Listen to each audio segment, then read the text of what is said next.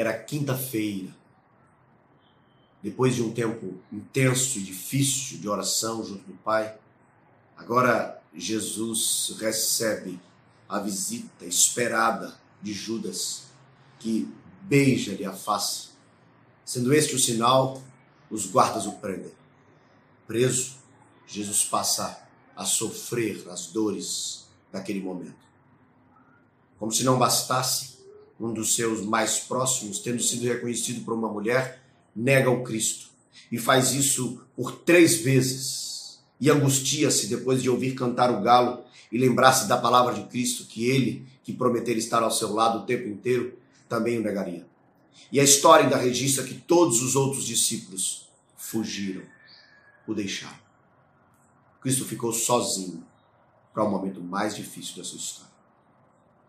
Mas ele foi, foi até o fim. Sabe, queridos, às vezes temos desafios dos enormes, dos, dos grandes da nossa história e podemos, e de fato podemos ficar sozinhos e nos decepcionarmos com as pessoas, com a vida.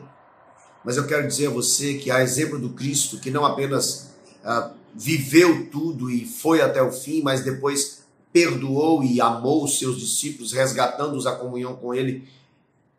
Devemos nós também fitar os olhos no Senhor, Deus que nos preserva, que nos guarda, e saber que Ele estará conosco em todo o tempo. O salmista chegou a dizer que, ainda que meu pai e minha mãe me abandone, o Senhor jamais me abandonará. É assim. Que creiamos que nesse tempo difícil, em todos os outros que passamos, a promessa dele é fiel. Ele disse: Eis que estou convosco todos os dias.